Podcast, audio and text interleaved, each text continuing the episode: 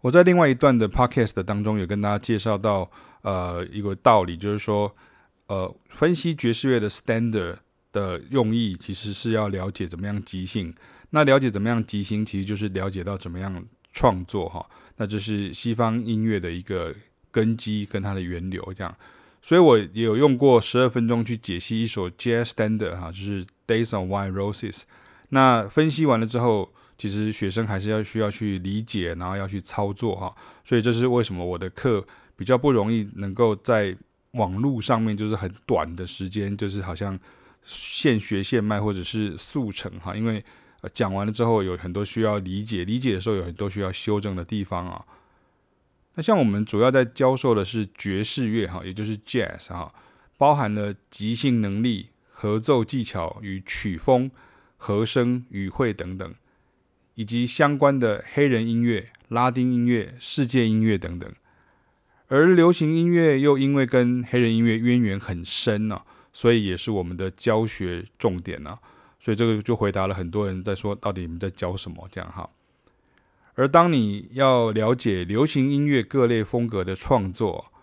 简单说来呢，爵士乐的运作模式与游戏规则呢，因为将旋律、节奏、和声等元素呢同整的最有系统啊，也是美式流行音乐的根基啊，所以也需要整体学习。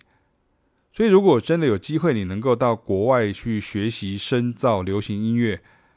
外国各家音乐学校也都要你从爵士乐基本功开始啊。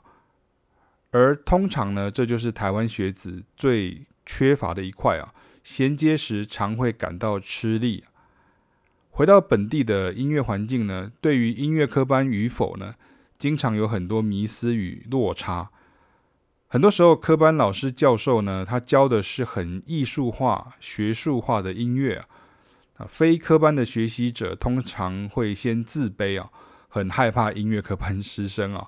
但实际上的落差就是，科班生认为很多理所当然的能力呢，对音乐很有兴趣，但基本功能力较差者呢，就常被挡在艺术的门外。基本上，市场来自于需求哈。因为很多人真的无法自行采谱，甚至写谱啊，所以那种留言就可以下载琴谱的网站就会存在，有没有错误？客户啊，或是顾客呢，也就很难分辨啊。同样的，如果只是急就章啊，要最新最流行的曲子啊，哈，因为教学需要啦，家长需要，学生喜欢之类的。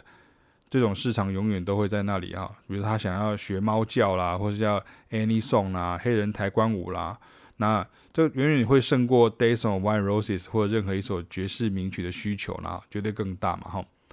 所以我才会觉得本来就不是要跟原有的市场去对撞冲突啊，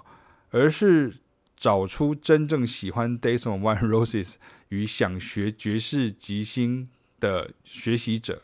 而这个当然也需要引导与培养哈，而不是说老是拿这两件事来比较啦，就说啊，你学这东西是用不到啊，这样哈，那这样就非常的功利了。这其实跟道德没有关系，这主要是在讲到说你到底想学的是什么。那你如果想学的是最新最夯最 hip 的东西，或者是你只是要呃能够演奏，然后能够演奏出这些。旋律你就觉得很开心了，那这个部分当然你就是不用找我们。可是如果你想要更深入知道说这些东西的组成的元素跟他们之所以能够呃变成经典啊，或者是变成流行的一个原因，或者是他们的内在的这些要素等等啊，那就是欢迎来找我们学习。